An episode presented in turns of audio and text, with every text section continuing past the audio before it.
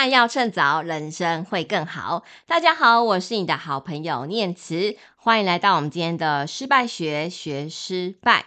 今天这一集，我想分享哦，最近我在脸书上写的一篇文章，叫做《为什么你越关心孩子，孩子离你越远》。听懂孩子的内心话，三个关键打造良好的亲子关系。听起来有一点严肃的话题哦，但其实我在写这篇文章的时候啊，我的心里反复挣扎了许久。我写文章的习惯啊，是在写每一篇我想要表达的主题之前，我都会想要怎么样找一个在我身上或是朋友间曾经发生过的一个案例，来去更能够贴切我想表达这篇主题。那在提到越关心孩子，孩子离你越远的这过程当中，我曾经想过要写我跟孩子的相处，或者是我曾经听过的故事。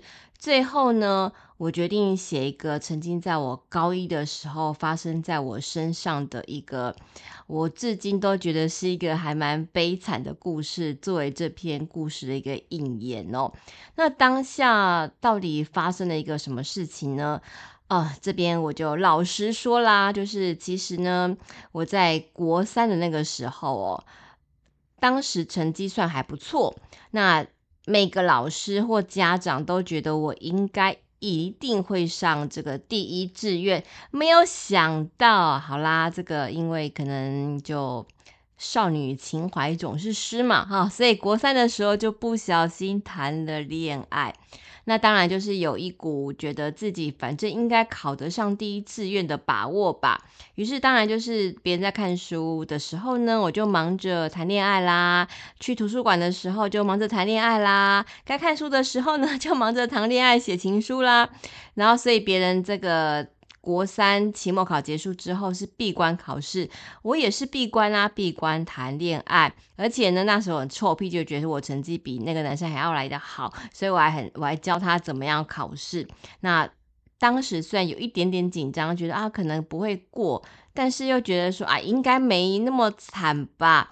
殊不知一放榜啊吧，我果然没有 考上第一志愿。你知道，这当下就是一个还蛮晴天霹雳的一个情况，那就很惨很惨啦。那怎么办呢？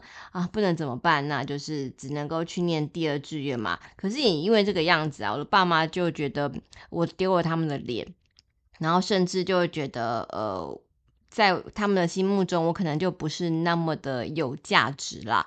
那当然，当下的我也非常非常的受伤。虽然明知道是自己的错，可是就觉得说，为什么好像我考不好，我就变成一个没有价值的人？那这过程当中，我爸妈也没有跟我去做更多的一些谈话，于是我们的感情就一直。呃，处于一个很蛮尴尬的一个情况，但是进了第二志愿念书之后，我就告诉我自己啊啊，我不想让再让爸妈失望了，呃，所以我很努力很努力的念书。那我记得高一期末考那个时候啊，就算是我呃重感冒发烧，甚至有点到吐血这个地步，哎，我还是很坚持把书念下去啊，不管是熬夜啊，或者是假日，我真的都在苦读。那结果没想到。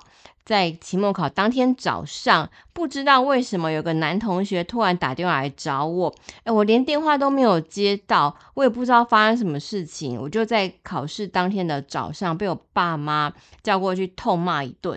那到底讲了些什么？就是说，呃，你怎么考到第二志愿没有考上第一志愿呢？你还有脸去做这样的事情？然后你怎么学教训都学不会啊？甚至会说你真的很烂诶，你怎么？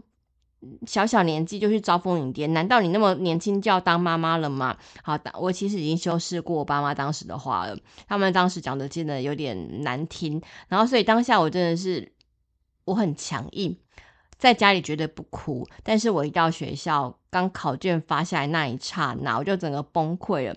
我想说，反正大家都在考试里面会理我嘛，我就整堂哭，整堂课啊，边哭边写考卷。最好笑的是，我还记得我的眼泪不断不断的滴，我把面纸都用光了，但是我还不忘要去做那个验算，把数学题目写到好。总而言之呢，就是我我其实已经当下就决定好，我要考第一名，然后呢，我就要去死。我要让我的爸妈很痛苦。所以当天考试完结束，我想说，嗯，我应该考的还不错吧？那要回家路上，我就跟我同学借钱。我说，诶，你可以借我借我钱吗？我身上的钱带不够。然后同学问我要干嘛？我说，嗯，我想要去买安眠药，我想要去死。我同学吓死了，但是。我当下以为他爱我啦，后来我觉得，嗯，应该不是，应该只是怕当下的我，如果我真的去死，没有人可以还他钱啊，所以他就不断劝我说：“啊，念慈不要这样子啊，你知道那个，嗯。”今天晚上有有个什么八点档正要演结局啊？你看你没有看到，不是太可惜了吗？于是我就很肤浅的 被被我同学糊弄了，于是我就最后没死成啊，就是先等那个八点档看完结局再说啦。总而言之，我没有死成，活到了现在。可是也因为这样子啊，我就觉得我跟我爸妈之间似乎就只剩下了，我只有成绩好我才是有价值的，成绩不好就是一个 nothing。所以呢，在这个过程当中，其实我们就经历了一个还蛮，呃，蛮互相不讲话、互相不对谈的一个青少年时期。甚至到了我长大之后，这样的状况还不断的持续发生。即便我很努力的想要去原谅当时的他们，还要原谅当时的我自己。但其实心里一直有一些坎是过不太去的，就是会觉得为什么当初没有人可以听我说说话，没有人听懂我，我那么的努力，你们为什么要误解我？然后甚至让我差一点就是要寻短。所以当我成为妈妈之后啊，面对我家小孩的一些挑衅或叛逆的行为，我当然也会跟正常人一样，会有一些发怒、发怒的一些个情况。但是我也很努力在思考，也许是因为过去过往这些经历，让我很努力的去思考。我真的希望让我跟我孩子的关系变成我跟我爸妈这样子一样吗？如果我对孩子的期待是很高的。我真的只能够用恨铁不成钢，如果他不是个钢，我就把他打成钢 的这个方式来对待他们吗？有没有别的方法可以让我们的关系变得好一些呢？我也非常非常的懊恼啦，就是当我从高中开始啊，我跟我爸妈几乎就一句话都不说。那我觉得我们错过了很多原本可以很亲密的亲子关系，这至今都是我人生当中我觉得很难受的一件事情。如果时光可以倒流的话，我们到底当初可以做些什么事情来挽救这样的事情不要发生，让这样的一个。亲情伦理大悲剧哦，可以变成我的家庭真可爱。如果可以变成幸福的家庭，不是很好吗？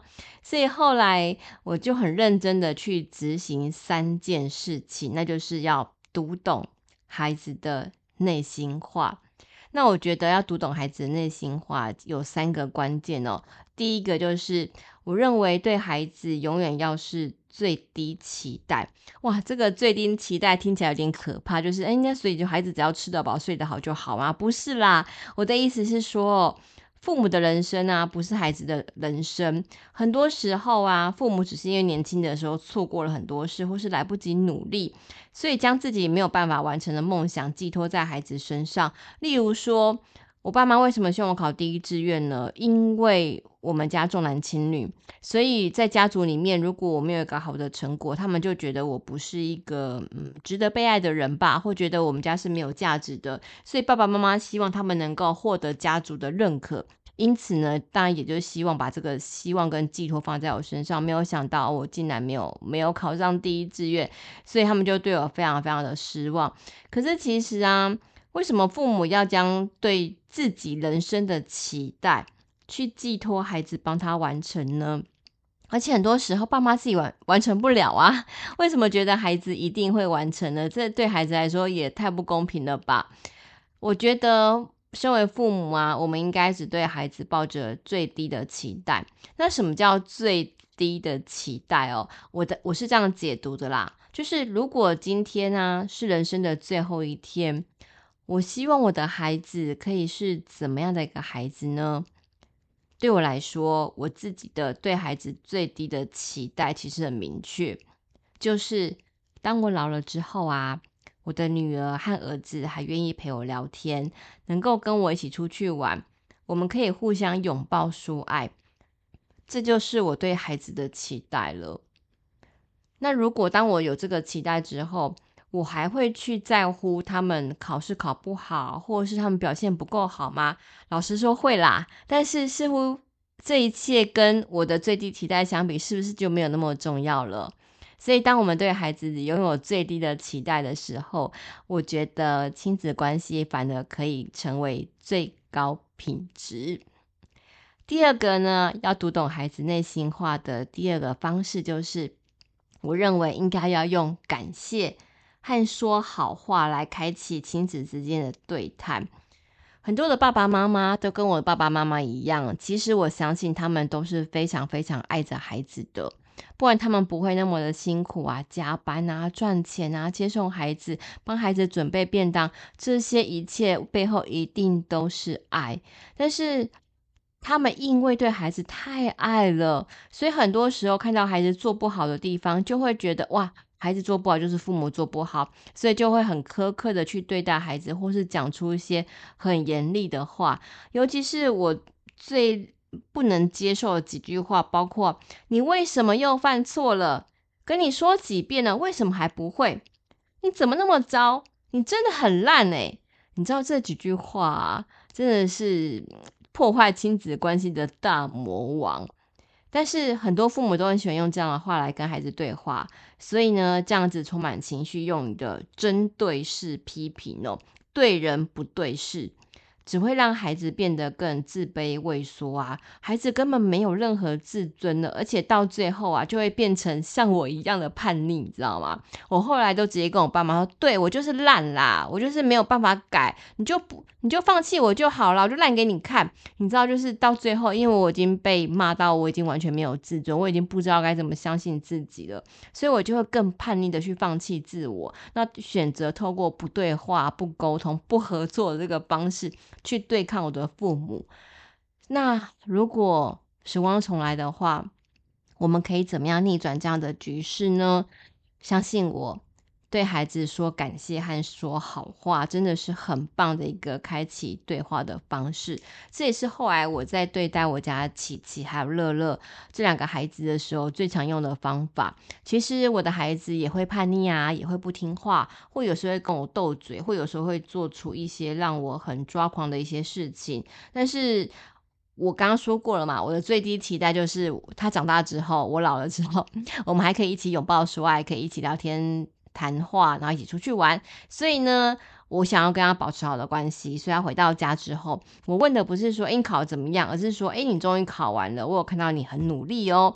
那谢谢你愿意为了不熟悉的科目而认真复习，先感谢他，看到他，肯定他做得好的地方嘛。那例如说呢，他总是不喜欢洗碗，每次从学校带回来餐具就丢在洗洗手槽，然后就是要我要我老公收收拾这样。那我老公也会乖乖乖的去洗碗啦，但是当我老公不在的时候，我就会故意刁一下我女儿，说：“哎、你要不要自己去洗碗？”那当我女儿终于在三催四请之后去洗碗的时候，我就会不经意绕过去说：“哇，你真的很棒诶，你洗的碗超干净的。”你知道我女儿很好笑，就前一秒还在碎碎念说：“啊，干嘛要洗碗很烦。”当我听她，当她听到我赞美之后，就马上整个人好像。身上有光环啊，全身散发出光彩，所以呢，相信我，每天呢对孩子说一句好话，道一句感谢啊，努力看见孩子做得好的地方，亲子之间的沟通也可以更开心和融洽啦。第三个读懂孩子内心话的方法，就是呢，同理孩子的情绪，然后帮助他去做一些冷静思考。其实啊。大人跟孩子一样嘛，很多时候我们都没办法克制自己的情绪的，那何况是孩子呢？他有时候会想要大哭大吼，或是愤怒或极度焦虑。你想象一下哦，已经大的你啊，如果有这些情绪发生的时候，如果有人跟你说“你闭嘴”，这有什么好哭的？你都那么大了，还那么不懂事，哎，你是不是很想要扒对方一巴掌啊？会嘛，对不对？就觉得说你你是白目吗？我都已经那么伤心了，你还对我讲这种话？那孩子呢？如果爸妈对他讲这种话，即便呢，就是长辈对晚辈的一个指示性的一个批评，孩子难道不会受伤吗？难道不会反击吗？所以在这样一个情况之下，被孩子否定情绪的孩子啊，也许第一时间他压抑了情绪，但是长久下来，他不知道怎么样跟情绪相处。长大之后，当然也没有办法好好管理情绪啊，那只会成为另外一个失控的爸妈。所以呢，我建议啊，面对孩子的情绪的时候，爸妈可以做的就是先同理，并且接纳孩子。等孩子冷静之后啊。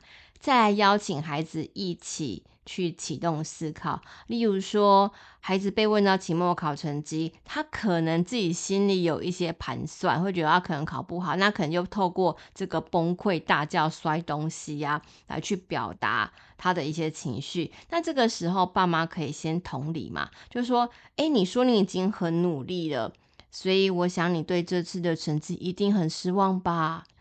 如果我是你啊。”付出那么多努力却没有收获，也会很难过的。诶，有没有发现，如果我是你，跟你一样那么努力，我也一定会很难过。这样的说法是不是让孩子觉得说，你懂我，我真的很努力，可是我没有考好，我很难过。那当他的心情被接住之后，接下来跟父母对谈，是不是就容易很多啦？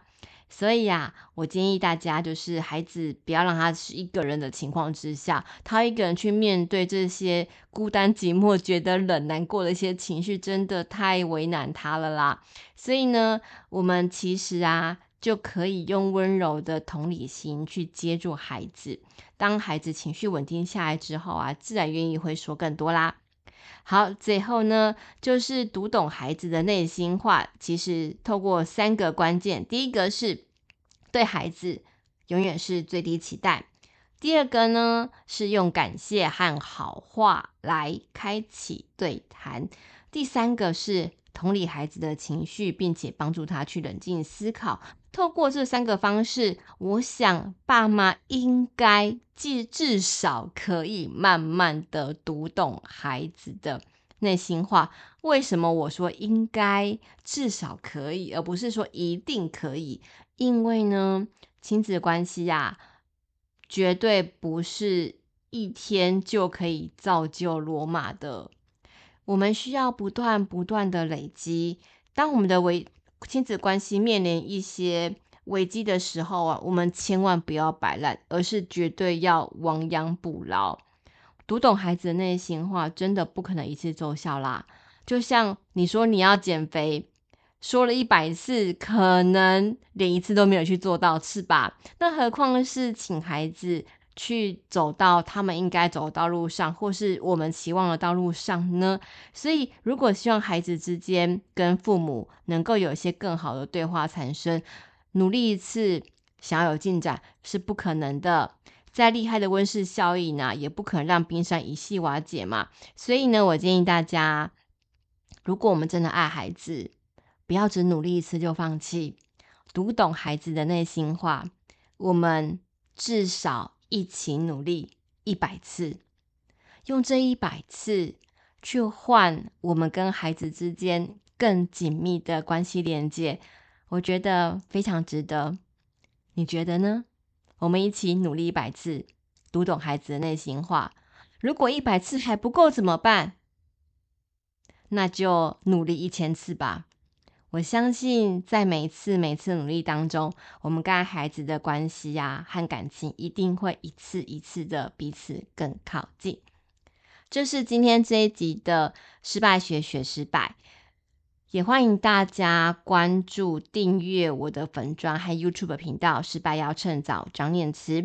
如果你对今天的这一集内容有任何的想法或回馈啊，都欢迎你在 Apple Podcast 下方留言给我，或是到粉专帮我按赞加油，我都会很高兴看到你的回馈。